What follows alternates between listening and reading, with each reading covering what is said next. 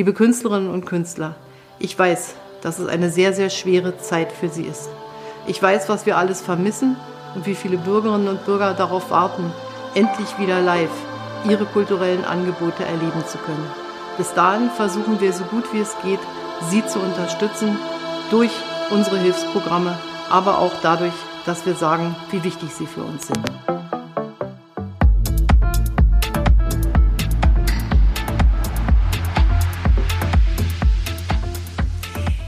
Hallo lieber Hannes, hallo lieber Holger. Schön, dass ihr heute bei uns seid. Hallöchen.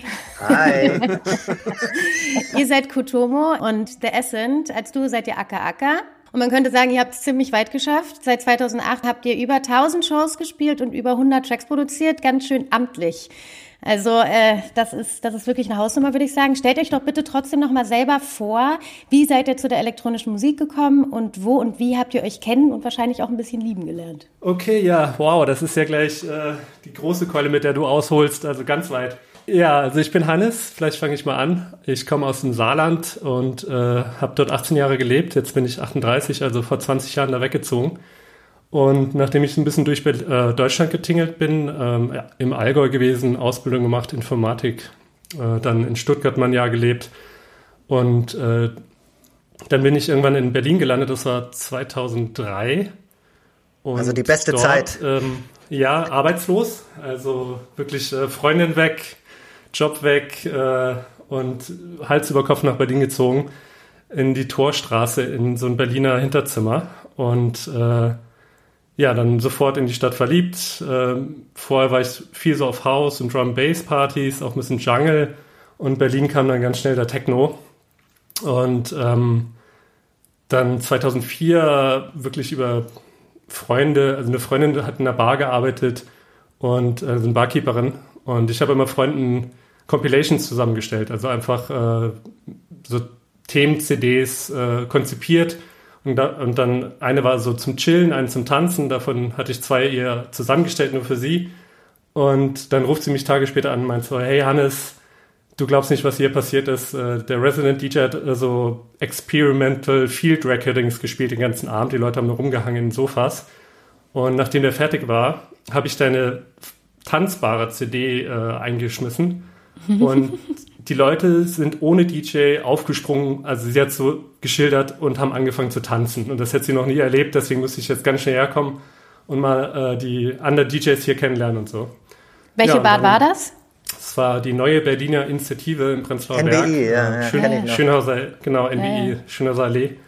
Äh, Traumschmiere war der Resident äh, zu der Zeit. Aber das war nicht der und, mit den Field ähm, Recordings nee, das war tatsächlich äh, einer der Betreiber der Bar, äh, Bars, Andreas hieß der, glaube ich. Oder ich weiß gar nicht mehr, Andreas. Naja, auf jeden Fall, der hat aber sehr, sehr experimentell gespielt und äh, war auch sehr interessant und trotzdem natürlich nicht tanzbar. Und der Laden war eben genau so ein Zwischending zwischen äh, Tanzen und Chillen. Also super viele Sofas, man kam da rein und die Leute haben da rumgehangen. Es war so ein Ort, wo man äh, sowohl irgendwelche japanischen Touristen, die nur wegen der Musik hingekommen sind zu einer Zeit, wo eben Berlin noch nicht das Techno-Mecker war, äh, sondern es ja gerade entstanden ist.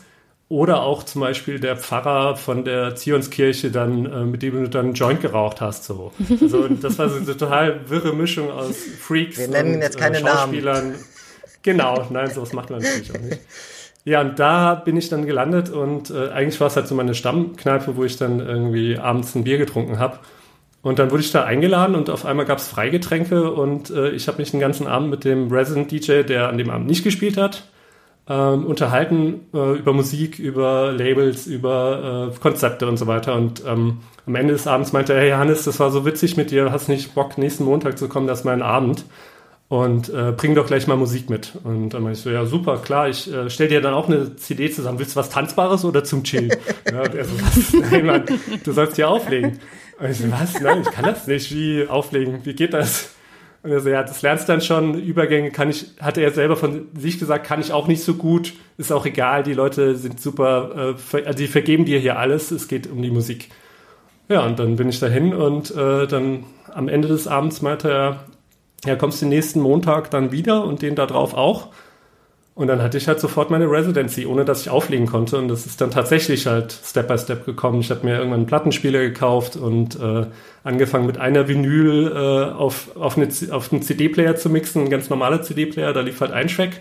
Und dann hatte ich meinen Mini äh, Omnitronic Battle Mixer und äh, dann halt versucht mit äh, dem einen Technics-Plattenspieler, den ich mir gebraucht leisten konnte für 250 Euro, äh, dann einen Übergang hinzukriegen. Das hat überhaupt nicht gut geklappt. Ähm, dann beim Kumpel, der hatte so ein Reloop Riemenantrieb äh, DJ-Set, aber mit zwei Plattenspielern und ganz, ganz viele tolle Vinyls. Und da habe ich es dann tatsächlich gelernt. Also auf, auf so eirigen äh, Plattenspielern lernt man es dann tatsächlich am besten. Dann kannst du später im Club äh, auch richtig mixen. Und ja, dann kam eins zum anderen. Ein Jahr später hatte ich dann meine eigene Partyreihe schon, wurde dann von äh, dem Promoter von Pentagonic entdeckt, der mich dann eingeladen hat, ins Watergate zu kommen. Und von da kam eins zum anderen wieder. Dann hatte ich meine eigene Partyreihe im Arena Club schnell. Und äh, dann war auf einmal 2008. Ja, und da habe ich Holger kennengelernt. Das kann er vielleicht erzählen. Wo er, vielleicht auch, wo du erstmal ja, ja, herkommst. Ich, ich, genau. Wir können erstmal neu starten bei mir und dann, dann kommen wir wieder auf 2008, würde ich sagen. genau so machen wir es. Nee, also, ähm, bei mir war es so, ich war eigentlich so mit 11, 12 voll der harte Mettler und habe dann nur so dieses Death Metal Zeugs gehört und so weiter. Und irgendwann kam ein Kumpel und hat mir eine Thunderdome CD in die Hand gedrückt. Da war ich so circa 13. Und irgendwie fand ich das lustiger als, als Death Metal und dann war es auch im Prinzip. Es gibt ja schon ein paar Parallelen, ne? Ja,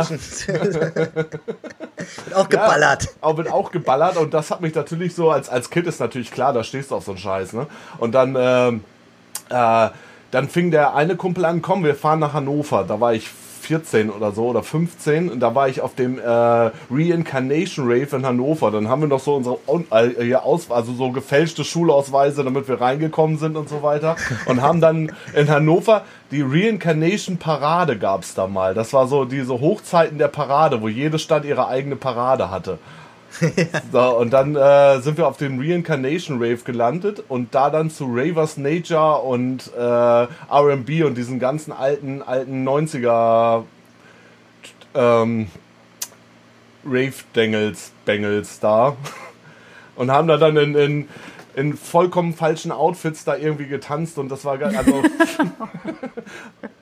Wie saht ihr aus? Ja, ja, das war. Wir, wir meinten, wir meinten, wir, wir suchen uns was richtig Cooles aus. Ich hatte damals eine ja, gute Bekannte und der. Er hatte ein Zungenpiercing. Ich habe da ein Foto gesehen, so ein pinkes. Ja, ich, ja das, das, das kam erst später. Das kam erst später. Aber, aber äh, da, dann hatte sie uns die Outfits fertig gemacht und dann sind wir da los und, und sahen so scheiße aus. Also. Ich, ich, ich, ich habe mal ein Foto da. Du, heute ist das wie heute ist das wieder ein Monat. Ja, ja, kommst, kommst du rein. Stimmt. Genau. Aber das war im Prinzip der Start. Und dann ein Jahr später mit 15 war ich dann auf der, haben wir uns ein äh, 20 Mark Ticket, nee, wie hieß das? Äh, wo man für, mit fünf Leuten für 20 Mark durch die ganze Republik reisen konnte. Ja, ja. Und dann haben wir uns auf jeden Fall auf den Weg zur Love gemacht. Ich habe mich heimlich aus dem Haus geschlichen und dann zu Mama gesagt, komm, äh, ich schlafe bei einem Freund. Und das haben wir dann halt mit allen untereinander so abgemacht. Und dann waren wir auf der Love Parade. Ne? Ähm, ich habe sie ihr dann irgendwann später erzählt, sie hat mich fast umgehauen. Aber ja. Ja, ich hatte eine ähnliche Situation. Ja, genau, und dann sind wir auf der Love Parade gelandet und dann in, irgendwie haben wir dann Leute kennengelernt, die uns dann in irgendwelche Clubs reingeschleppt haben. Man darf nicht vergessen, ich war 15 oder 16, also ähm, das hätte auch ordentlich in die Hose gehen können, aber hat, hat geklappt. Also soll ich, das soll jetzt kein Nachmachen sein, ne? Also, falls ihr 15 oder 16 seid und gerade zuhört, tut's nicht. Geht nicht auf die Love Parade. ja, und dann äh, darauf, darauf baute sich das dann alles auf. Dann sind wir immer mehr feiern gegangen und dann äh, sind wir auf irgendwelchen Raves gelandet. Und irgendwann habe ich mir gedacht, ach Gott, also irgendwie, da, ich weiß das noch, da waren wir auf der Nature One.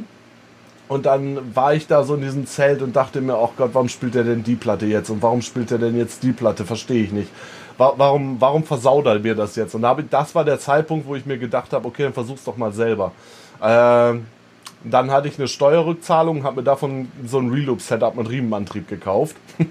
und äh, so einen ganz gumpeligen, ganz gumpeligen alten Mixer und so weiter. Und dann ging es los. Und da waren halt so 100 Platten dabei. Und damit ging es dann los. Und äh, ein halbes, dreiviertel Jahr später hatte ich dann meinen ersten Gig und ein Jahr später die erste eigene Party dann. Aber alles bei uns in Ostfriesland, das muss man dazu sagen. Ah ja, okay. Ich bin ja, ja, gebürtiger ja. Ostfriesland. Aber trotzdem ein recht ähnlicher Werdegang. Also relativ zackig ging es dann äh, schnell vorwärts bei euch beiden. Ja, eigentlich, also beide reingerutscht, aber als man dann erstmal da war, dann auf einmal sehr schnell großes Gefallen daran gefunden und dann auch alle Zeit und Energie da reingesteckt, einfach weil es gar nicht anders ging, weil das einfach so ein Drang danach war. Ne? Also es war so ein Riesendrang, so ein innere Unruhe, wenn man nicht irgendwie äh, täglich damit irgendwie zu tun hatte, war man nicht erfüllt. Das ist also äh, empfinde ich heute immer noch ähnlich, aber trotzdem äh, in der Anfangszeit, das war ja so, das hat einen komplett durchgekrempelt, ne? Also so ging es mir ja, bei der eigenen Party war es dann halt so, die habe ich im Prinzip nicht gemacht, weil ich unbedingt eine Party machen wollte, sondern einfach nur um zu spielen. Und dann hat sich auch schnell eine Reihe etabliert.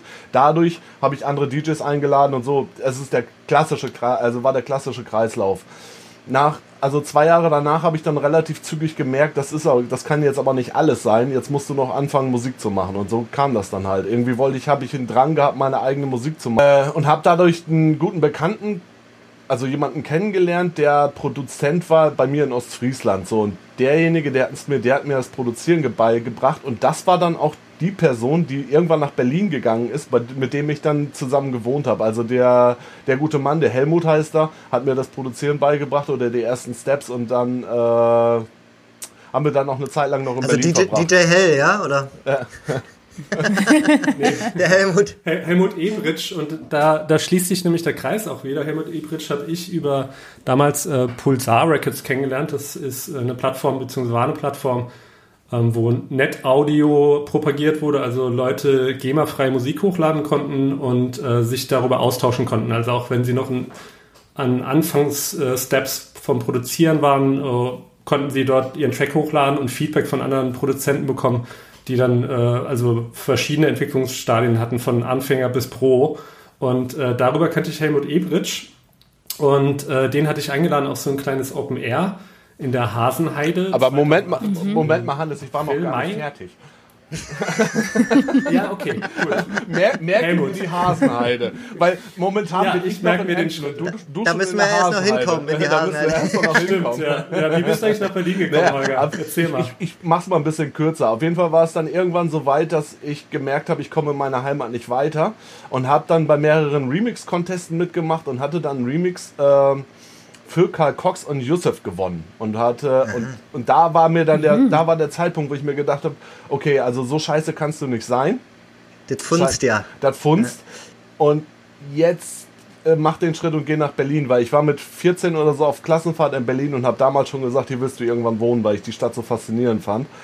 Ähm, und dann kommen wir zum Umzug nach Berlin, wo ich dann mit Helmut zusammengezogen bin. Du bist wieder dran. Hasenheide.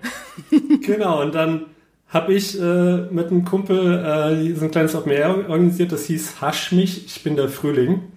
Und es war tatsächlich der erste schöne Frühlingssonntag mit äh, 25 Grad und ich glaube, es war erst im Mai, also es war ein sehr langer Winter. Und dementsprechend. Ähm, also, also das damalige Haschmich ist sozusagen das, was jetzt äh, verflixt und zugedröhnt ist, war damals noch Hasch, ja? so, so in der Art. Ich glaube, die haben sogar noch mal was gemacht. Ich bin mir nicht sicher, ich habe sie irgendwann nicht mehr verfolgt. Ähm, ja, und die Leute waren eben total ausgemergelt aus, also die haben gelächzt nach dem Open Air. Und damals war es ja noch die Zeit der illegalen Open Airs, wo auch äh, das noch cool war, also vor Corona, sag ich mal und ähm, die Leute auch irgendwie aufgeräumt haben. Es war alles, wirklich alles schön. Weißt du, danach hat der Park so ausgesehen, wie wir ihn vorgefunden haben. Also die Wiese war nicht totgetrampelt. Also nicht so wie heute, wenn man in die Hasenheide geht. Nicht, ganz genau, ja. Und äh, ja, da habe ich Helmut eingeladen. Der hat damals einen tollen Live-Act gespielt. Und äh, Helmut hat dann, ohne zu fragen, einfach seinen Mitbewohner mitgebracht und den dann auch dahingestellt. Der haben gesagt, so, hey, Genau, Holger. Auf einmal standen die jetzt zu zweit und ich so, hä? Helmut, wer ist das? Und dann, ja, das ist Holger, der spielt jetzt mit mir. Und dann hat Holger back-to-back -back mit Helmut live und DJ-Set gespielt. Also Helmut hat live gespielt, einen Track, und Holger hat dann einen Track reingemixt und das war total super. Also hat mir sehr gut gefallen. Und äh, Holger, äh, ab dem Zeitpunkt habe ich den, egal wo ich gespielt habe, hatte ich meinen kleinen Stalker dabei, einen großen Stalker. Und äh, immer stand er dann auf einmal da, also äh, hat dann auch schnell nach Gästliste gefragt und ich habe natürlich gerne drauf geschrieben, weil er ein super Umgang für mich war und äh, wir sind, haben uns dann einfach innerhalb von Wochen, Monaten sehr gut angefreundet, sehr viel Alkohol getrunken und ähm, äh, verschiedene, verschiedenste witzige Partys erlebt. Äh, ich erinnere mich an eine, die war in dem, ah, wie heißt denn der Laden neben dem Watergate? 103, wo jetzt 103. Musik in Frieden drin ist. 103, Ja. genau. Ja. 103. Ähm, da hatte ich aufgelegt nachts und Holger hat hart mit uns gefeiert. Und der Plan war dann direkt von dort ähm, zur Nation of Gondwana zu fahren. Das haben, also ich habe das auch umgesetzt, bloß Holger war irgendwann verschwunden, nachdem er einmal an einer Sportzigarette gezogen hatte. Holger war raus. Ja, also, also gut getrunken und dann einmal an dieser Zigarette gezogen und äh, umgedreht. Da war ich Holger müde. weg. Holger war weg, nicht mehr auffindbar. Ich habe angerufen, alles gemacht.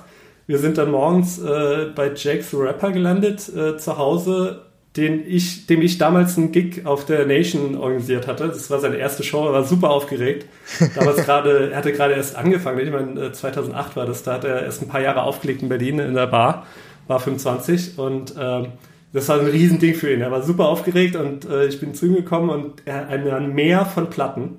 Alle lagen auf dem Boden, also flach äh, verteilt, teilweise aus den Hüllen. Er hat es schon durchgehört und sortiert und sortiert. und äh, da haben wir eine lustige After-Hour bzw. Warm-up für Nation dann gefeiert morgens und Holger war immer noch nicht zu erreichen. Dann irgendwann, wir haben alles versucht, ich hatte dann auch keine Zeit mehr direkt äh, zu ihm zu fahren. Ähm, dann sind wir auf zur Nation. Mein Slot war abends um sechs oder so auf, dem, auf der Strandbühne. Ich habe so ein Dub-Techno-Set gespielt, also, also es war damals noch so der Chill-Out-Floor. Und äh, dann wirklich so kurz vor knapp steht Holger dann äh, da und ich so, ja klar bin ich zu deinem Gig da. Keine Ahnung, wie er da hingekommen ist. Hast, weißt, du, weißt du noch, wie du da hingekommen bist? Holger, wo warst du? Ich war müde. Du musstest kurz Dich, schlafen. Fakt ist aber, auf dich ist Verlass. Also das kann man schon mal Er hat sagen. einfach eiskalt zwölf Stunden, zwölf Stunden durchgeschlafen. Also dazu, dazu fällt mir aber die Fusion-Geschichte ein, wo ich mir einen Roller gekauft habe, um hinterherzukommen. genau. Und, äh, Ich hoffe, ich hoffe motorisiert. Also kein Schein Scheiß, das war so ein, so ein. Achso, ja, erzähl du erst mal zu Ende. Wir kommen gleich zum Roller. Ja. Ja, ich würde nur sagen, das, war, das waren so Erlebnisse, die wir äh, in der Anfangszeit hatten, ohne dass wir je zusammen aufgelegt haben oder die Idee hatten, überhaupt äh, zusammen ein Projekt zu machen. Es war wirklich einfach nur eine Feierfreundschaft, die sich sehr schnell intensiviert hat. Und äh, dann war im Fusion und Holger kam mit einem Roller an. Äh, auf, dem, auf dem Rückweg was- war es auch super, weil äh, ich meine, er hat natürlich seinen Rausch ausgeschlafen und trotzdem weiß man ja, dass man nicht unbedingt eine Polizeikontrolle dann haben will, äh, alleine wegen dem Gespräch. Und äh, aber Holger hat auch niemand angehalten. Er sah einfach aus wie ein Local. Er ist damit so Ja, mit so vorstellen. 50er Roller vorbei, so äh, Polizeikontrolle Der, weiterfahren. der kann nur von hier sein. Ja. Ja, das, das, das war auch so ein Ding. Irgendwie, Hannes ist zur Fusion und ich hatte irgendwie kein Geld und dann äh, habe ich irgendwie es noch geschafft, irgendwas zu verkaufen. Doch, und du dann hattest hatte ich- Geld, weil du mir dein Equipment verkauft hast. Das Jetzt ist kommt kein raus. Spaß. Also auch die, die Monitorboxen, die ersten Boxen, auf denen zum Beispiel Woody Woodpecker, unsere erste EP aus Deep for Talent damals entstanden ist, das waren wa- Magnat, nee, was waren das? Naja, keine Ahnung. JBL, äh, Äh, so. nee, äh, Alesis Monitor One. Ja, haben ordentlich Bass, äh, neu wahrscheinlich Stück 100 Euro. Und die hat er mir dann äh, gebraucht verkauft, damit er sich was zu essen kaufen kann. Ja, ja, das Und ein war- Roller. Ähm, und ein Roller. Und da habt ihr ja gleich, also um da mal kurz reinzu, da habt ihr ja gleich einen ziemlichen Hit abgeliefert. Äh, wie kam es denn da, also jetzt zu, zu dann wirklich, dass ihr dann so, ähm, euch dann zusammengetan habt? Also das war dann im August 2008 ungefähr, als Holger dann auf einmal zu mir meinte, äh, mit äh, zwölfer Tür auf dem Kessel, ähm, du Hannes, wir müssen unbedingt Musik machen. Wir müssen ins Studio. Meinst du, welches Studio? Naja, äh, Haywoods Studio von meinem Mitbewohner. So, ja, das klingt doch super. Dann sind wir uns erstmal dahin und äh, haben dann, äh, ich glaube, weiß nicht, also wir haben zwei, drei Nummern ein bisschen rumexperimentiert und dann ist tatsächlich schon die erste Nummer von der ersten EP entstanden. Und ähm, da war Nightingale, äh, es war, waren drei Tracks auf äh, der EP, wo, wo die Woodpecker eben auch drauf. Storm, Storm Patrol, noch, Patrol, genau. ich glaube Storm, Patrol- Storm Patrol war der erste, der entstanden ist. Danach kam Nightingale und zum Schluss Woody. Ja, wir haben viel äh, so gesampelt, mit Simplern gearbeitet, so ein Sample genommen und da, da dann Melodien draufgelegt. Und ähm, das hat super viel Spaß gemacht und äh, vor allem hatten wir auch die Möglichkeit, immer sofort alles zu testen. Holger hatte auch schnell äh, seine ersten Gigs in Berlin, dann anfangs in der Bar, ne? Wo, wo oh, war das? Das war so ein ganz, ganz kleiner Laden und es gab auch kein Geld, sondern einfach nur wahnsinnig viel Wodka. Aber das war okay für mich. Ja. Wodka hat, hat, hat, auch kein Geld gekostet, deswegen war es ganz nett. Ja, die ersten Möglichkeiten, Tracks zu testen und ähm, die ersten beiden Tracks waren fertig und ich hatte sofort die Idee, das muss zu Steve for Talent. Es war äh, einfach damals das Label in Berlin äh, für Newcomer. Also Oliver Kolecki hat einfach schon immer so einen super Job gemacht, ne, neue Produzenten und DJs vorzustellen. Und äh, ich hatte einen Gig im, wo war das, im Ballhaus Ost im Prenzlauer Berg in der Pappelallee. Die Idee war, das dann Oliver Kolecki persönlich in die Hand zu drücken. Dann kann er gar nicht Nein sagen. Ja, er muss zumindest es nehmen. Und äh, dann haben wir ihn verpasst. Ja, dann, äh, dann, hatte ich aber am nächsten Tag nochmal ein Gig im Arena. Und ich glaube, das war, weiß gar nicht mehr, war es eine eigene Party? Nee, ich weiß nicht. Nee, mit Kolecki nicht. Vielleicht hat er seinen Geburtstag da gefeiert? Ich weiß es nicht mehr. Wir sind dahin und äh, er war da und hat nach mir gespielt, glaube ich. Und ich sagte so, hier, da ist die CD. Hör da rein und schreib uns. Und er so, du, sorry, aber ich höre mir CDs nicht an. Und ich so, was? Scheiße. Ansage. Ey. Ja, no Tapes, so ein Riesen, Nee, man so, hey, ich höre mir das eh nicht an. Und dann ich so, wow, what the fuck, ne? Ist ja richtig mies. Und er so, ja, aber schick's mir auf MySpace. So, was? auf MySpace, okay. Ja, dann am nächsten Tag auf MySpace geschickt, zwei Nummern. Und erstmal keine Antwort enthalten. Und dann ist eigentlich Woody erst fertig geworden. Und ähm, dann haben wir den getestet und also ist Master auch schon äh, fertig gewesen. Wir waren super happy, wie der entstanden ist äh, in, in meinem Wohnzimmer auf Holgers Monitorboxen ohne, ohne irgendwie äh, akustische Dämmung an den Wänden, nix. Also das, ich weiß nicht, wie das, also das wieder so klingen kann. Also heute noch klingt er für mich okay. Das ist dann wieder Helmuts Werk, weil äh, der war auch gleichzeitig unser Mastering-Guy. Und ähm, ja, wir saßen bei mir und haben rumexperimentiert und dann habe ich irgendwann dieses Didgeridoo-Sample gefunden, was äh, auf einer Free-Plattform äh, zu finden war und auch schon irgendwie 5000 Downloads hatte oder so. Und wir dachten, das haben wir nie gehört, das klingt aber so geil. Und äh, dann haben wir das eben in so einen Minimal-Track eingebaut, der eigentlich so 127 BPM hatte. Und es klang einfach scheiße. Ja, es war also viel zu hoch gepitcht. Eigentlich wollte der so auf 98 BPM rumgerufen. Und dann meint Holger so, hey, dann lass doch einfach mal das Tempo runter, runterdrehen. Ja, und dann kam dieser Tempo-Change. Es hat ja, äh, ist eigentlich ein Minimal-Track und äh, der bricht dann auf und äh, ein Tempo-Change um 30 BPM runter. Und äh, dann haben wir so angefangen mit dem Kopf so zu grooven und dann, hey, da muss man eine schöne Bassdrum, schön das Breites rein und das hat dann, weiß nicht, also ich glaube, diesen Break zu entwickeln hat eine Stunde gedauert und dann ging es eigentlich nur noch darum, äh, das Tempo, diesen Tempo-Change in die eine und die andere Richtung so hinzubekommen, dass man im Club halt nicht äh, dasteht und äh, den Kopf schüttelt und denkt, was, was, ist, was ist das, was passiert da gerade? Und äh, dann haben wir den geknackt im Studio in Anführungsstrichen und äh, gleich mastern lassen und dann hatte Holger den Gig im, äh, wie hieß das, am Hauptbahnhof war das, ne? Am Hauptbahnhof und zwar war das Fritz Kalkbrenners erster Gig. Das war, ah. so eine, Studen das war so eine Studentenparty tatsächlich. äh, ja, aber, aber der, hieß, der Club... Wie hieß denn, wie hieß denn der Club am Hauptbahnhof? Der hatte, es, gab, drin? es gab, es gab Polar TV. Polar TV. Polar TV. Tape, Tape, Tape, Tape, Tape, Tape, Tape. Ja, genau. Das war ein Mittwoch und da hatte irgend so eine Student irgendwann habe ich in der Wodka-Bar so einen Studenten kennengelernt und der hat eine Studentenparty, eine elektronische Studentenparty gemacht und hatte dann aber auch, das war äh, war da Berlin Calling schon raus? Nee, das war nee, nee, nee, nee, das war ein Jahr davor. Oder ein halbes Jahr nee. davor. Nee, das, da war Berlin Colin raus und die hatten den aber da schon gebucht vorher. Okay, irgendwie. krass. Also, ja, also stimmt, es gab, das war 2008, äh, oder? 2008, ja. Ja, das passt. Äh, auf jeden Fall hatte, hatten die den schon gebucht, ohne dass sie, also ohne dass bekannt war, dass es Berlin Calling gibt, aber das war halt auch über so eine Kumpel-Connection und er hatte seinen ersten Gig da und war vollkommen aufgeregt. Das war, das war, das war lustig. Und du hast also, vorgespielt, oder?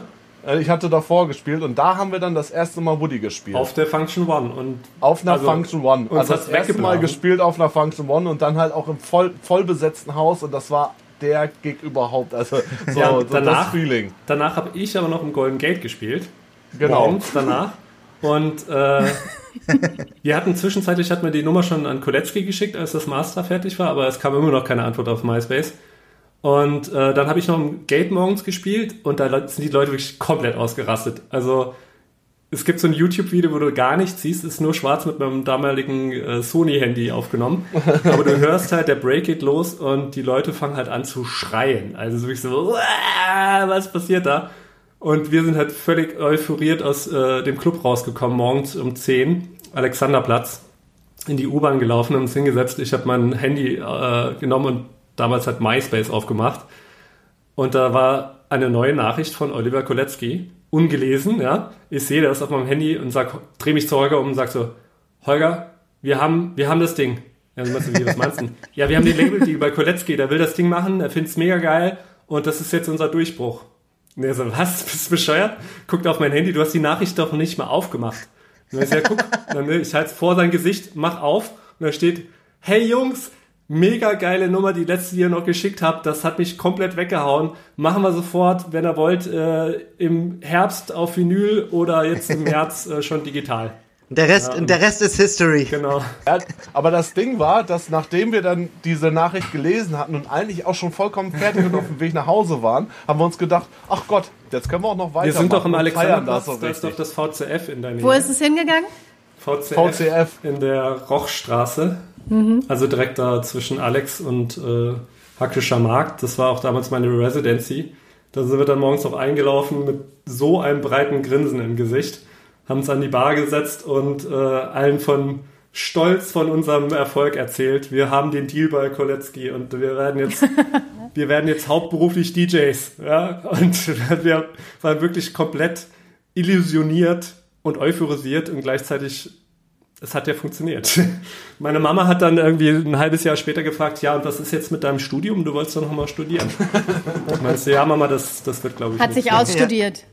Ja. Wie seid ihr denn eigentlich damals auf den Namen gekommen? Das, das ist tatsächlich die, die am meisten gestellte, gestellte Inter Interviewfrage. Wir haben die einmal ausführlich beantwortet und wenn man das dann googelt, findet man die Antwort drauf. nee, es war einfach nur eine bescheuerte Idee. Und äh, ich hatte die abends, habe sie Holger erzählt. Am nächsten Morgen meine ich so, Holger, die Idee ist bescheuert, lass, lass uns einen anderen Namen finden. Dann hat Holger gesagt, nee, die Idee ist super. Und dann war es das einfach. Und äh, seitdem sind wir halt AK und AK also known as AKAK.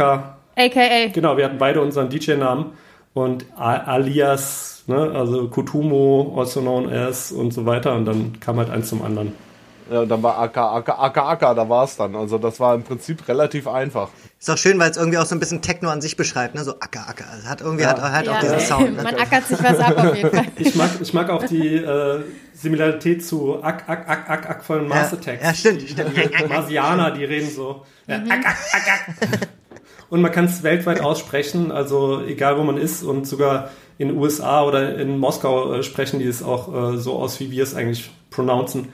Also AK, AK an der Anfangszeit war, hatten wir manchmal so ein Radiointerview oder so und dann haben tatsächlich nur ein paar deutsche Moderatoren AK, AK gesagt. ja, von mir ist auch.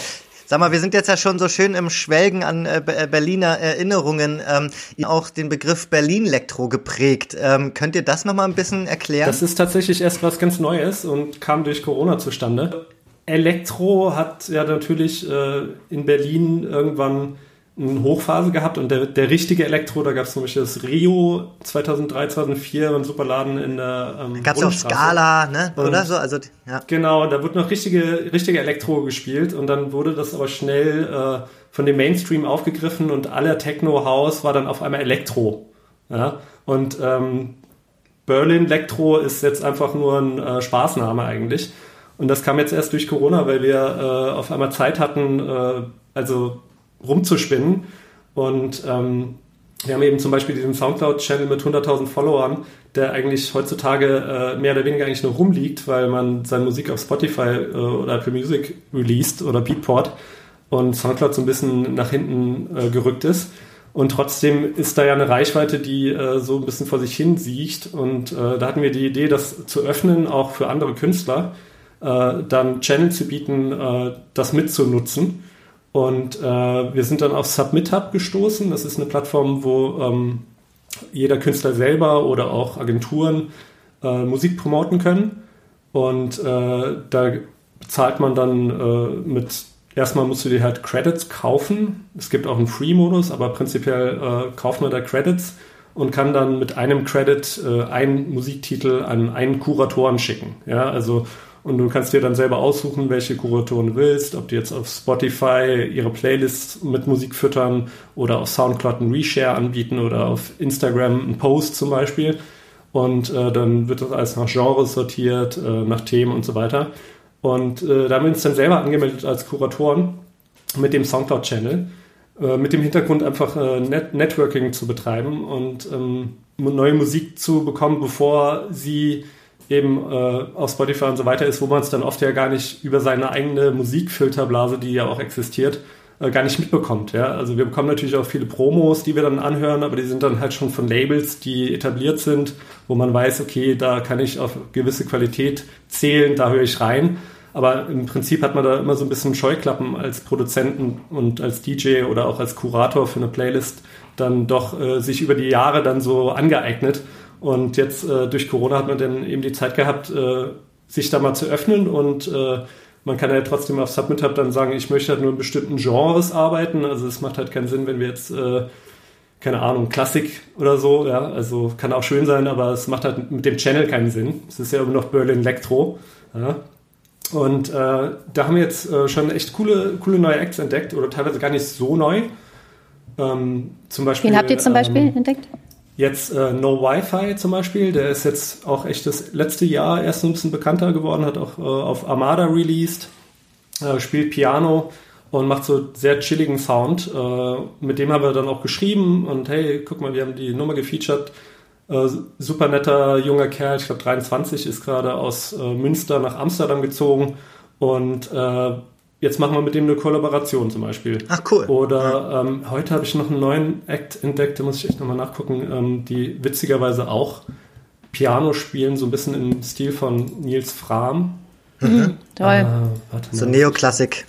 Genau. Hm. Grand. Äh, ich bin ja ein Riesenfan von dem. Ja. Ja, mag ich auch sehr gerne. Und ähm, jetzt gerade, also wenn wirklich viel zu Hause ist, wir selber hören auch, also ich persönlich höre jetzt auch äh, mehr chilli chilligeren Sound auch wieder, also ja. schon elektronisch, ja. aber äh, Grand Brothers heißen die, genau. Ah ja, ja, ja. Mhm. Ja, mega. Ja.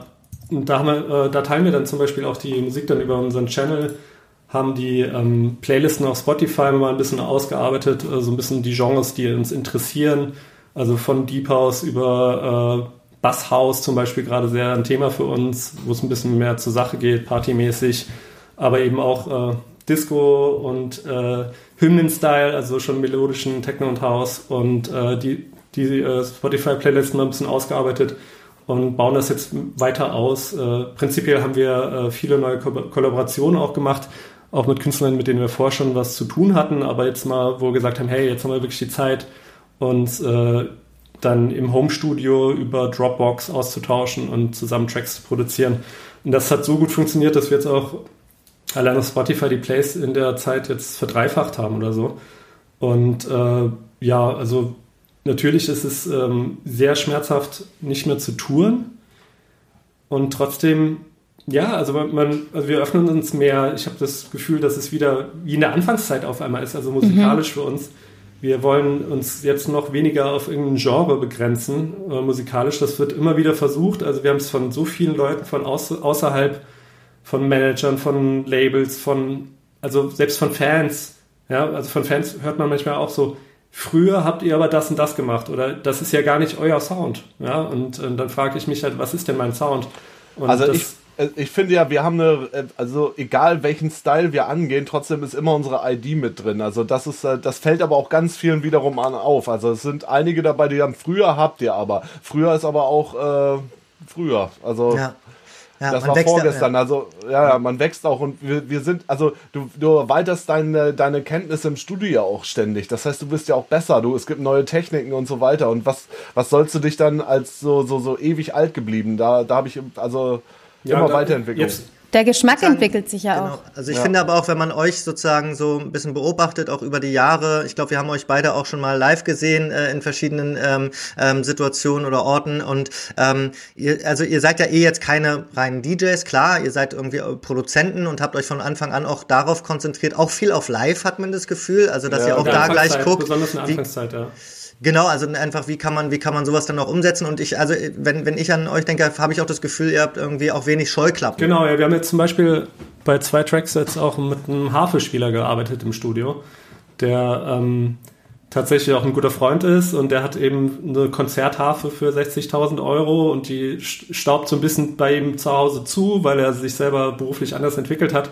Trotzdem hat er eben noch einen unfassbaren Skill äh, mit dieser Harfe und äh, da haben wir uns mal hingesetzt und zwei Nummern aufgenommen. Und ähm, das sind dann alles so Sachen, die, wo dann die, ähm, wo wir uns selber vom Style wieder aufgreifen. Ja, früher haben wir eine Trompete benutzt und also Live-Instrumente zum Beispiel oder ähm, auch äh, jetzt haben wir eine Nummer gemacht, die sehr poppig ist. Also wo, wo ich selber sage, hey, das ist eigentlich ist gar nicht mehr Dance, es ist eigentlich ist Pop. Und trotzdem, äh, ich kann mir die sehr oft anhören. Und gerade wenn ich sie ähm, Freunden vorspiele und die dann, also ich warne die dann immer schon, so, hey, pass auf, aber es ist Pop, ja? Und die dann so, ja, ja, aber spiel mal ab. Und dann so, ja, aber hey, du, man kennt euch doch raus und es ist schöner Pop. Es gibt ja auch schönen Pop. Ja, und dann bin ich wieder beruhigt, weil wir wollen uns da wirklich nicht äh, so festnageln lassen. Nicht eingrenzen, ne? Genau, heute noch weniger als sonst und wir machen ja eigentlich Dance. Und das ist ja auch was total Schönes, wenn man sieht, dass sich mhm. Künstler einfach auch immer weiterentwickeln. Ich habe mir ja. gestern noch mal so ein paar Videos von euch angeschaut und was mir wirklich aufgefallen ist, was ich total schön finde und super sympathisch, man sieht und man hört und man merkt einfach, dass ihr richtig Bock darauf habt, was ihr macht.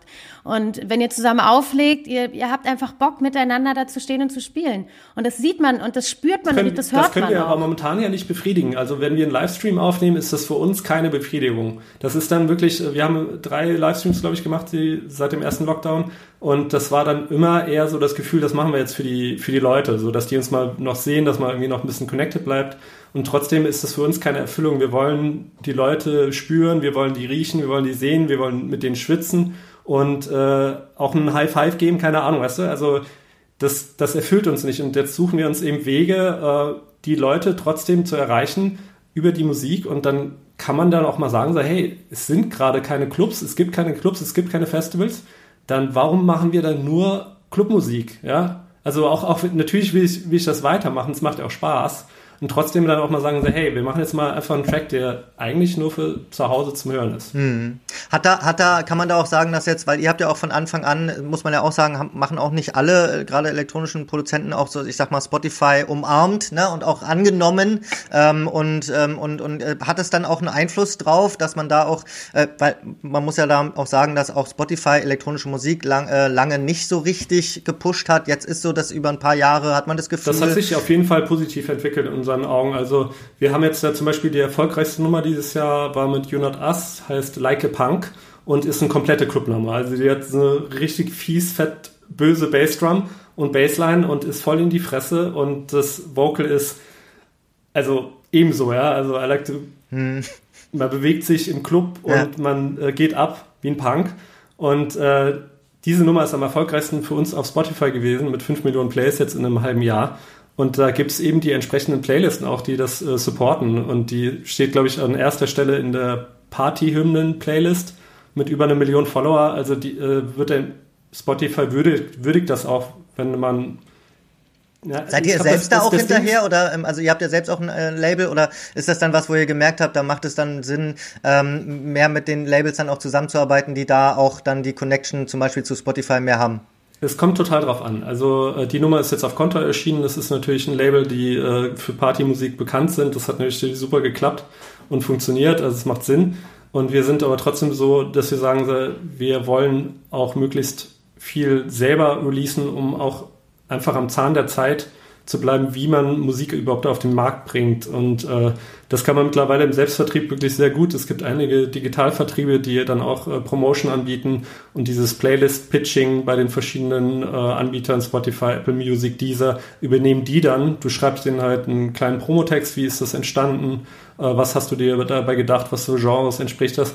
Und ich glaube, also wenn man einen Tipp haben will von uns Profis in Anführungsstrichen, ähm, wie man in eine Playlist reinkommt, ist, äh, also wenn du das wirklich willst, manche Leute sagen ja auch, hey, ist mir egal, ich mache einfach Musik so, wie sie ist, ob die jetzt jemand hört oder nicht, ja, das finde ich auch respektabel und toll. Trotzdem, viele Leute wollen ja auch Erfolg mit ihrer Musik äh, haben und das dazu gehören nun mal Streams und Downloads, ja.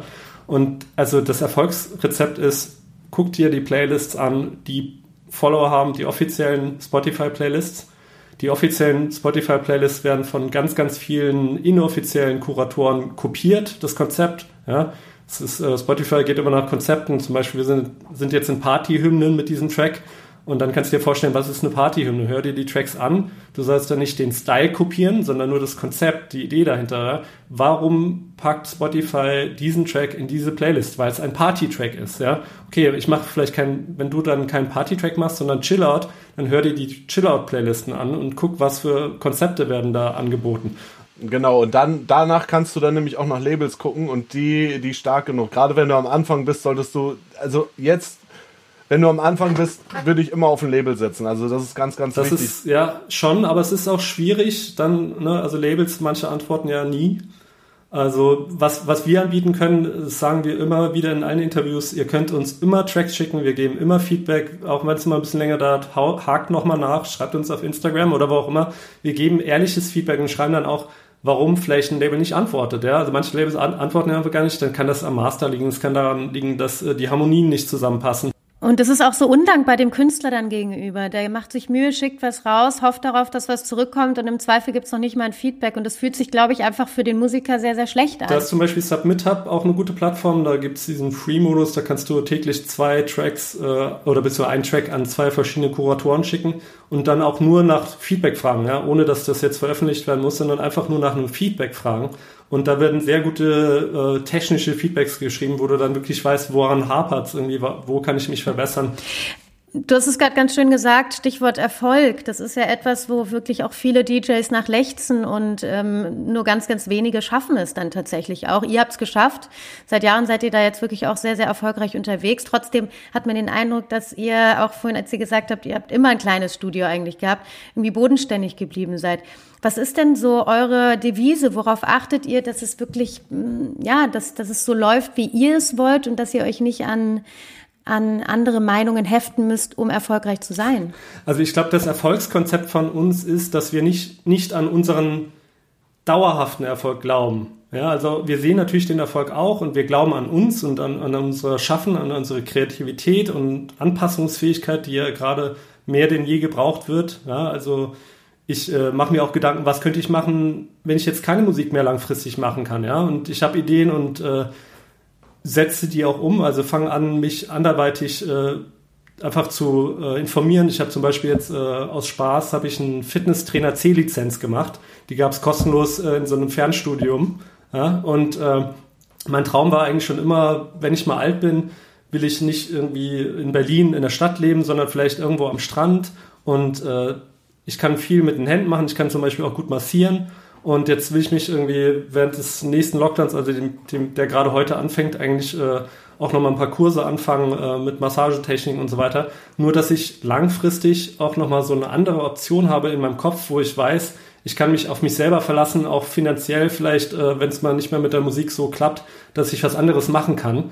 Und ähm, also eine gewisse Selbstsicherheit ist natürlich irgendwie das A und O und die kommt aber nicht von selbst. Die musst du aus dir rausfinden und äh, immer daran arbeiten, dass du äh, dir selbst Vertrauen und Glauben schenken kannst. Und wenn du dieses Vertrauen dann einfach in dir trägst, dann seh, sehen das die Leute natürlich von außen und Erfolg wird ja eigentlich daran gemessen, dass andere Leute es sehen. Ja, es ist ja nicht so, dass du erfolgreich bist, weil du was Bestimmtes gemacht hast, sondern weil die andere Leute darüber reden. Ja, und ähm, natürlich ist eine gewisse Aufmerksamkeit medial dann wichtig. Wir sind jetzt keine großen Instagrammer, machen da irgendwie, keine Ahnung, machen auch ein bisschen was auf TikTok, aber das hat eigentlich nie so richtig Konzept und da ist kein Management dahinter, die das entwickeln und äh, wir hatten mal mit Leuten geredet und die sagen dir dann, ja, du musst dann aber, du bist dann der Nerd, ja, du bist so der Nerdy-Typ.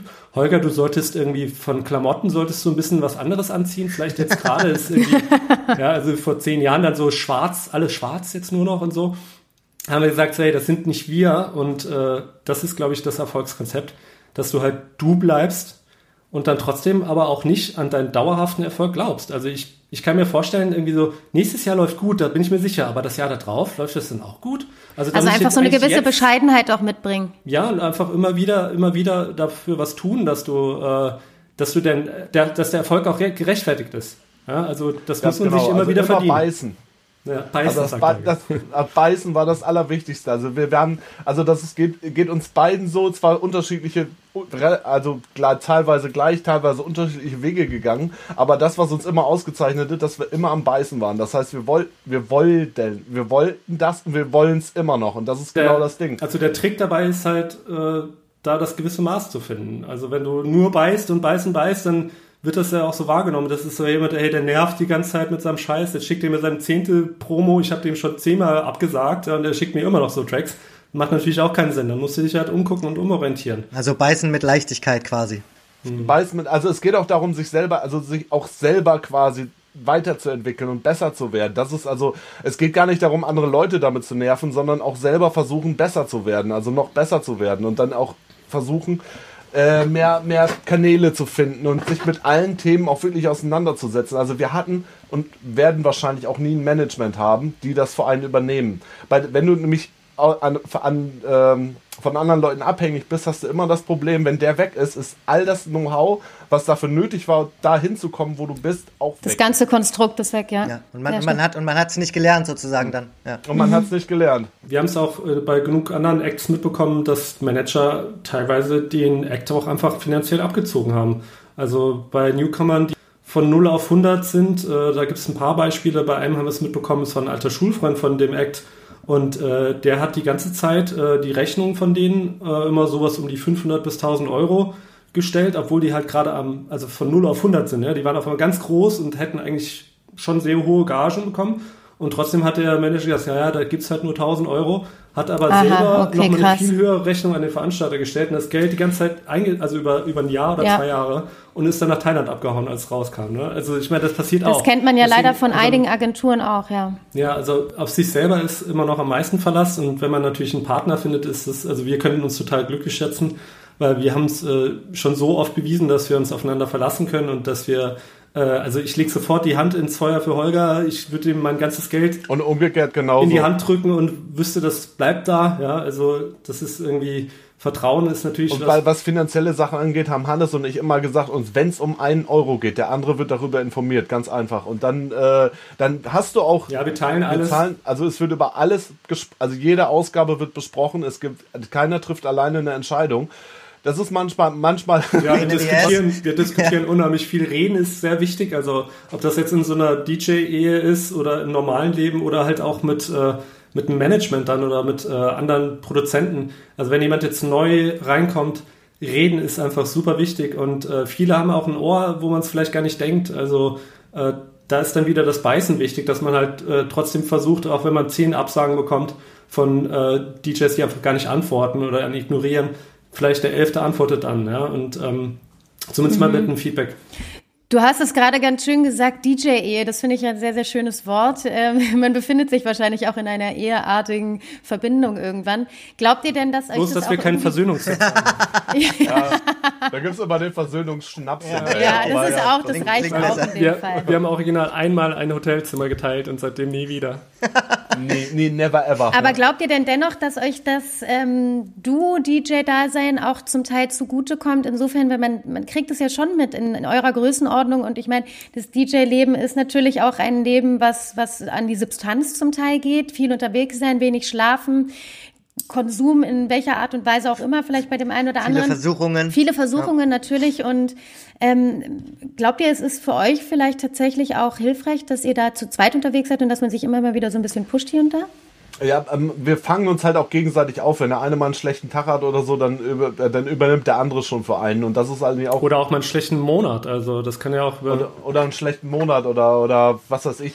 Und äh, wenn, wenn komische Zeiten anstehen, kann der andere Aufgaben mit übernehmen und umgekehrt. Und das hast du halt. Und da müssen wir auch gar nicht drüber reden. Das passiert automatisch, weil, weil wir einfach so sind. Ja, aber wir reden auch drüber. Also. Ja, aber wir reden halt auch drüber. Und das ist halt auch so der Punkt. Weil jeder hat mal einen Up, jeder hat mal einen Down. Vor allem jetzt in Corona-Zeiten gab es schon manchmal so, wo wir gedacht haben, boah, also, bei uns ging das los. Äh, wir hatten noch einen Gig äh, Anfang März in Galtür und das war genau an dem Wochenende, als in Ischgl Corona ausgebrochen ist. Und Ischgl ist der Nachbarort von Galtür.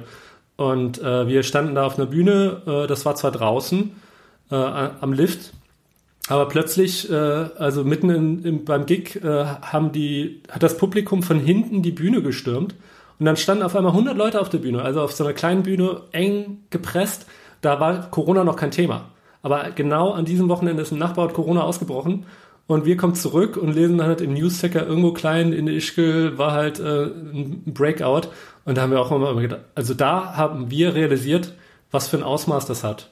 Ja, also wie schnell, wie schnell das sich in kleinen Orten ausbreiten kann, wo wir ganz nah dran waren.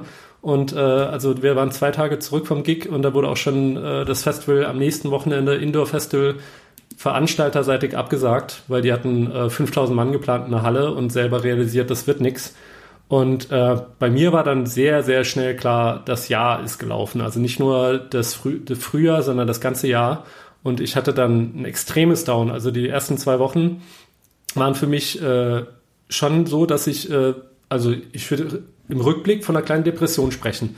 Und ähm, da ist dann, ne, da muss man sich dann auch selber wieder rauskämpfen. Da hilft auch nichts, wenn der andere dann sagt, hey, das wird alles wieder, nächstes Jahr stehen wir genauso auf der Bühne. Du musst natürlich selber erstmal dann äh, realisieren, was da passiert, was, was heißt das für dich, was machst du draus.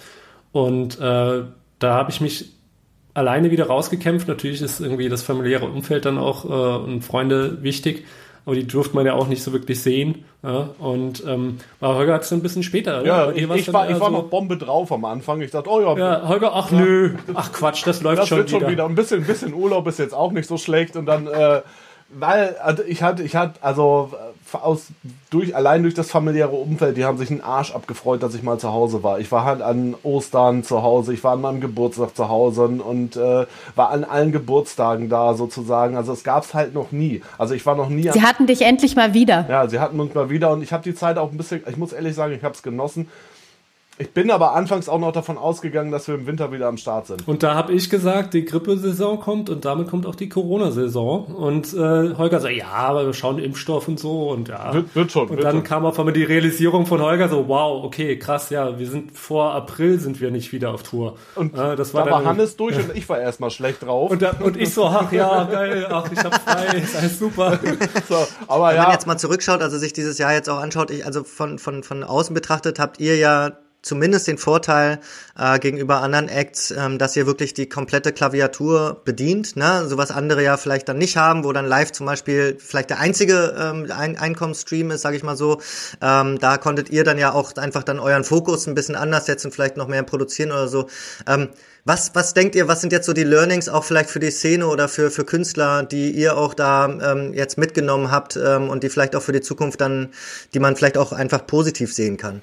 Also was ich jetzt, äh, für uns gilt das jetzt nicht so richtig, weil ähm, wir werden ja auch schon so ein bisschen als Mainstream-Act wahrgenommen und äh, ich fände das jetzt zum Beispiel irgendwie fast frevelhaft, wenn wir jetzt anfangen würden, unseren Backkatalog für viel, viel Geld zu verkaufen. Ja, weil wir, oder irgendwelche Gimmicks, äh, Stickerpakete für 10 Euro oder so, weißt du, also um uns zu supporten, selbst wenn wenn es irgendwann eng wird jetzt mit äh, den Rücklagen oder Finanzierung oder irgendwas. Aber was prinzipiell ähm, finde ich, was wir daraus gelernt haben, ist, dass eine Community wirklich da ist. Das sieht man an den ganzen Clubs. Von staatlichen Finanzierungen abgesehen haben äh, gerade in Berlin super viele Clubs kreative Ideen gehabt, um äh, ihren Followern, in Anführungsstrichen, ihren Gästen äh, Angebote zu machen, vielleicht eine äh, für einen Mehrwert, also zum Beispiel Sisyphos, die haben äh, angeboten, äh, dass du da auflegen kannst und irgendwie zwei Leute mitbringst und die da feiern dürfen. Du kannst in der Hammerhalle spielen. Ja, so, so stündlich, ne? So Stund, Stundenmiete. Genau, cool. Stundenpakete und äh, also verschiedenster Art und also dass diese Kreativität auch äh, einen finanziellen Mehrwert generieren kann, wo Leute bereit sind, äh, die Community zu unterstützen, dass das funktioniert und äh, dass da Konzepte sind, die vielleicht auch nach Corona, wenn das äh, alles vergessen ist, hoffentlich irgendwann äh, weiter funktionieren können dass man Musik eben, wenn man jetzt kein großer Act ist, nicht nur über Spotify anbieten kann, sondern zum Beispiel Bandcamp auch eine gute Möglichkeit ist, die ja teilweise auch komplett auf äh, Tantiemen, auf äh, Prozente verzichtet haben, immer wieder, ähm, dass man äh, ja sich natürlich nicht nur auf die Musik verlassen kann. Ne? Das ist also das ist für uns auf jeden Fall eine Lehre. Und äh, also noch ein Jahr Corona, da klar müssen wir uns dann auch umgucken, was wir machen. Wir haben beide eine Familie, die wir ernähren wollen. Muss, ne? Und äh, am Ende muss man immer schauen, wo man bleibt natürlich. Und um was Positives rauszuziehen, ist definitiv diese, dieser Community-Charakter, Community der jetzt äh, nicht nur in der Dance-Szene, also oder in der Nachtlebensszene, sondern man sieht das ja an allen möglichen Enden. Ja, aber was, was auch, äh, was man auch so sagen kann, also wir haben halt auch den Vorteil, dass wir Spotify-affine Musik machen. Wenn du jetzt einen, wenn du jetzt einen äh, Techno-Act siehst, ne, der sowieso auf Spotify jetzt auch nicht so die richtige Reichweite hat, ne, der kann mit seiner Musik in der jetzt in Corona-Zeiten gar nichts anfangen. Also im Prinzip, äh, weil Beatport, es kaufen keine DJs ein bei Beatport, das heißt. Doch, doch, Beatport kaufen. Ja, aber also die Zahlen sind. Aber sie werden ja nicht gespielt gerade. Ja, wahrscheinlich, wahrscheinlich weniger. Schon, aber die Zahlen sind gut. Also was ich gehört habe, äh, hatten die, die den mit äh, teilweise den besten ja, Monat. Das, das ist ja, das ist ja richtig, aber wir reden bei Spotify ja von ganz anderen Margen. Also das ist jetzt nicht so, dass du als, als Techno-DJ mit deiner ja. Musik reich wirst bei Spotify, äh, bei Beatport.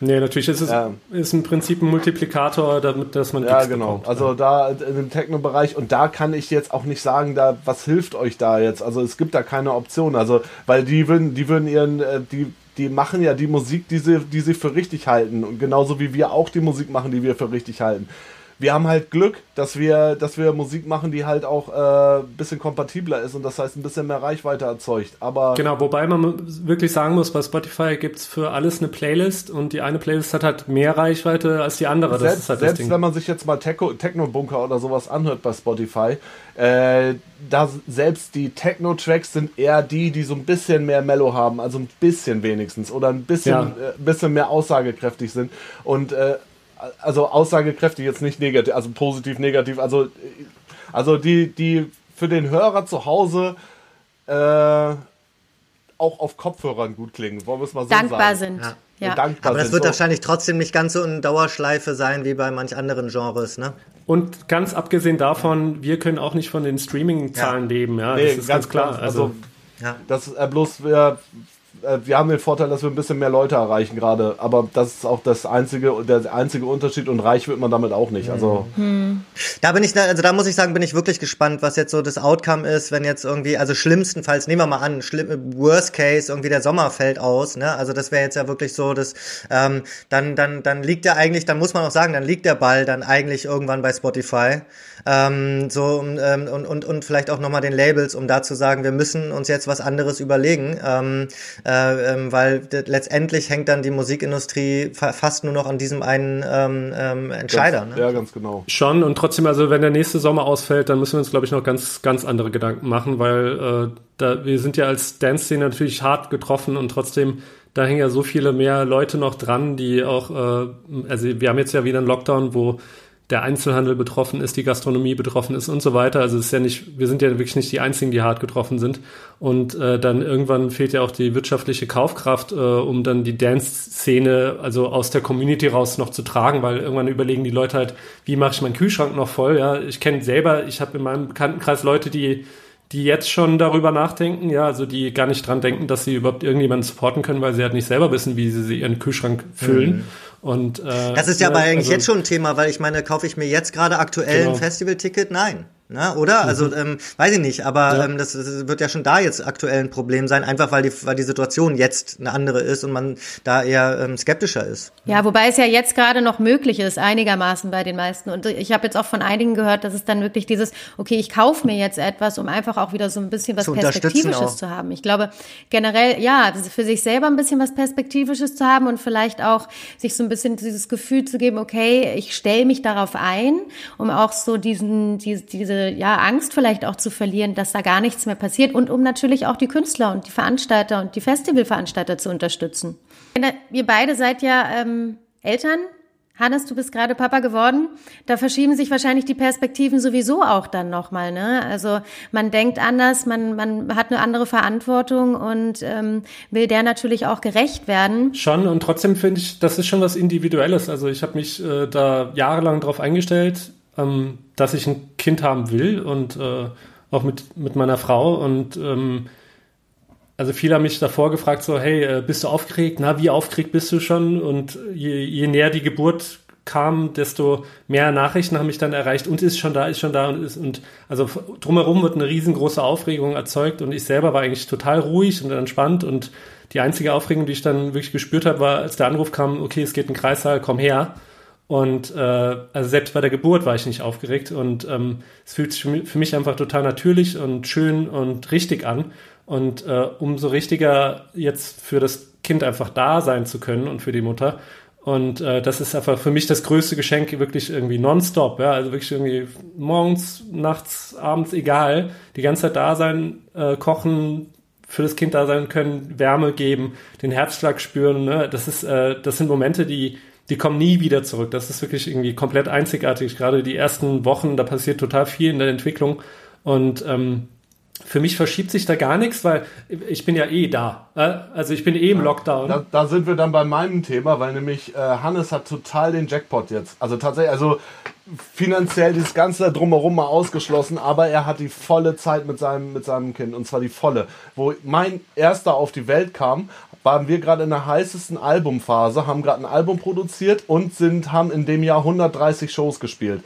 Das heißt, äh, das war super hart. Hab, ich habe stellenweise mein Kind nur zwei oder drei Tage die Woche gesehen und äh, mhm. da muss ich schon sagen, also da bin ich ein bisschen neidisch auf Hannes, dass der diese Phase jetzt so mitnehmen kann, weil ja, das ist, das ist wirklich, mhm. das ist wirklich Prime. Also mehr, mehr kann man keinem wünschen. Ein das Geschenk. ein Geschenk. Ja. ja, total. Und also ich habe jetzt wirklich die letzten Tage auch nochmal so ein bisschen rekapituliert. Das Jahr geht bald zu Ende. Hättest du es dir anders gewünscht? Nee. Also. Ja. Achso, beim, beim, beim zweiten Kind war übrigens auch Albumphase, also. oh Mann, Holger, du hast echt ja. die. Und ich rede natürlich. Die schlechtere Karte gezogen. Ich rede, ich rede natürlich nur von meinem eigenen persönlichen ja, Erleben. Ja, also, was drumherum in der Welt passiert, ist natürlich total grausam. Aber auch. trotzdem, da kann man was, auch was Positives aus der Zeit genau. ziehen. Genau, und das finde ich, das finde ich das Allerwichtigste. Das ist auch äh, der Moment gewesen, ähm, irgendwann im April, als ich aus meiner kleinen Depression rauskam, dann einfach zu sagen, hey, es ist auch scheißegal, was passiert äh, nur Positivität kann da gewinnen. Also du kannst, ich habe ich hab Freunde verloren, es hat sich ein Freund von mir umgebracht, ja, und äh, gerade in der ersten Lockdown-Zeit und äh, da, das ist halt der andere Ausweg, ja, und da sage ich ganz klar nein. Also ich will, ich will leben, egal wie, ich will leben und ich will auch was erleben, ob das jetzt irgendwie im Kleinen oder im Großen ist, wie in Anführungsstrichen, ob das ein riesen Festival-Gig ist oder äh, wie im, im Sommer, wo ich mit äh, zehn Freunden äh, in einem kleinen Forsthaus im Wald eine Party gemacht habe, ja. Und äh, das, das hat mich genauso erfüllt. Und ähm, es ist einfach so wichtig, dass man wirklich äh, anfängt, einfach auch wieder im Kleinen das Positive zu finden. Und ich glaube, das ist was, was alle, was jeder Mensch aus dieser Krise rausziehen kann, dass halt nicht immer die Maximierung von äh, der Superlativ, das Beste, das Teuerste, das äh, Geilste, das weit entfernteste, sondern auch mal, ne, also das Kleine, das äh, Hier, das Jetzt und äh, dass du dich an kleinen Dingen im Alltag auch erfreuen kannst wieder. Und wieder wertschätzen. Wieder. So, ja. Genau, und also das habe ich wirklich ja. sehr rausgezogen und äh, habe das Gefühl, ich kann mache jetzt auch wieder mehr Sport und mir geht's körperlich besser als vorher. Und äh, das, also kann ich nur empfehlen, da äh, so ein positives Mindset, äh, ob, ob das auch vielleicht, manche brauchen Meditation dafür oder äh, vielleicht irgendwie auch ein Workshop, wo man das lernt. Also ich habe das, ich trage das schon in mir, aber man verliert das ja auch wieder. Man muss sich immer wieder vor Augen halten, was man äh, auch erreicht hat, was, wo, wo man im Leben steht egal was passiert nächstes Jahr. Ja, ja also ich habe Holzwerken für mich entdeckt und zwar diesmal so richtig. Also ich fange jetzt an aus, aus Scrapwood, also das heißt auf irgendwelchem Altholz Sachen zu bauen und so weiter. Also so, ich bin jetzt, Upcycling. Ich bin jetzt voll im Upcycling drin und Wo können wir das denn kaufen oder wo können wir das begutachten? Äh, mein, mein, Tisch war auf, auf Instagram, aber der ist jetzt. Äh, ah ja. Äh, und das war Wir halt, werden uns da mal umschauen. Das war halt, ich habe ganz viel, ich habe voll viel Holz geschenkt gekriegt, dann hatte ich noch ein bisschen was rumliegen und habe einen großen, fetten Esstisch äh, für draußen draus gebaut und solche Sachen. Ach, also schön. Also das sind halt so eine Sachen, da, da Weißt du, früher hast du einfach bis los, hast dir so ein Ding gekauft und jetzt äh, baust du halt selber die Sachen. Ich brauche auch einen neuen Tisch. Ich wende mich dann an dich, Holger, ja? Worauf freut ihr euch denn am meisten, wenn es wieder losgeht? Habt ihr da Sofort schon was? erster Festival, Open Air Gig, also oh, wow. Aber, aber ganz, ganz, ganz, ganz wichtig ist, wenn es losgehen heißt, in dem Fall keine Beschränkungen mehr. Das heißt nicht, ja. wir haben, wir haben nämlich, wir haben dieses Jahr, wir haben Angebote gekriegt für Autokinoshows, wir haben so Tischgigs, wo dann so Tische auf, ja, das, ja, das passt Strandkorb, was gab's da alles? Ja, ja. ja das, das passt nicht zu uns, das sind nicht wir. Und auch nicht irgendwie eine Show in Tel Aviv spielen, wo äh, keine Corona-Regeln gelten. Das bin ich auch, da bin ich auch nicht dafür. Also zu Ja, dem Zeitpunkt, genau. wo es dann möglich ist, sind wir wieder voll am Start, aber halt nicht äh, mit Abstand und äh, von mir aus mit Maske ja, aber nicht mit irgendwie Abstand halten und äh, separierten Mich- Gruppen. Also das ist ein guter Gig. Das ist, äh, zählt für uns beides, wo, wo der Schweiß von der Decke tropft. Die Leute eng auf der Tanzfläche stehen und einfach zusammen Spaß haben, ohne irgendwelche schlechten Gedanken im Kopf zu haben Ja. und einfach den Kopf ausschalten. Weil jeder, der jetzt, der, wenn man das jetzt machen würde, dann würde jeder da stehen und denken, oh Gott, was mache ich jetzt? Ja, aber es gibt ja, es gibt ja immer noch Shows. Es gibt ja immer noch die, die Superspreader-Events, ja, in Mexiko und Tulum war wieder eins und äh, dann die, teilweise die DJs, die auch drauf scheißen und dann selber mit Corona zurückkommen. Und äh, wir haben von Anfang an gesagt, wir wollen keine Superspreader sein. Also da kann, können die uns noch so viel Geld anbieten. Das sind nicht wir. Also wir wollen das nicht dafür äh, verantwortlich sein, dass sich jemand wegen uns ansteckt. Dann muss das wirklich in abgesteckten Rahmen sein. Und äh, ja, ich will, also e- ehrlich gesagt, will ich jetzt gar nicht persönlich genau wissen, wie das nächstes Jahr abläuft. Ich kann mir da leider auch irgendwie schon negative Szenarien ausmalen, die für viele Leute halt dann äh, so abschreckend sind, dass sie sagen, ja, sorry, aber äh, wenn es jetzt eine Impfpflicht gibt beim Event, dann bin ich raus. Ja? Und dann, das muss man dann halt sehen, wie sich das entwickelt. Ja, oder halt Testing, äh, ja, aber bestenfalls Ja. würde ich sagen, ähm, also aus meiner Sicht bestenfalls äh, ist man dann doch durchgeimpft und hat dann weniger Ja, und Stress. äh, also ich sehe das persönlich auch so, aber ich kann auch total verstehen, wenn Leute äh, da Angst haben, äh, sich, also die prinzipiell halt auch äh, sich nicht impfen lassen. Also ich bin da auf der Impfseite, trotzdem verstehe ich auch die Leute, die sagen, so, das kommt mir nicht ins Blut. Und äh, da wird es dann wahrscheinlich nochmal einen großen gesellschaftlichen Clash geben. Es ist ja nicht nur Events, Fliegen, generell öffentliche Veranstaltungen, größere Ansammlungen von Menschen. Das wird äh, auf jeden Fall nochmal spannend. Das ist auf jeden Fall echt nochmal ein Thema, ja, das ist wirklich, das stimmt. Damit könnten wir eine weitere Folge Podcast füllen. Ja, Ähm, definitiv. Moral, aber- Moral, ja. Moral, Moral ist da natürlich ein riesengroßes Thema. Ähm, aber Hannes Holger, vielen, vielen Ja, Dank danke für dieses euch. wirklich schöne Interview. sehr Und gerne. ähm, Für eure Zeit. wir sind jetzt um einiges schlauer.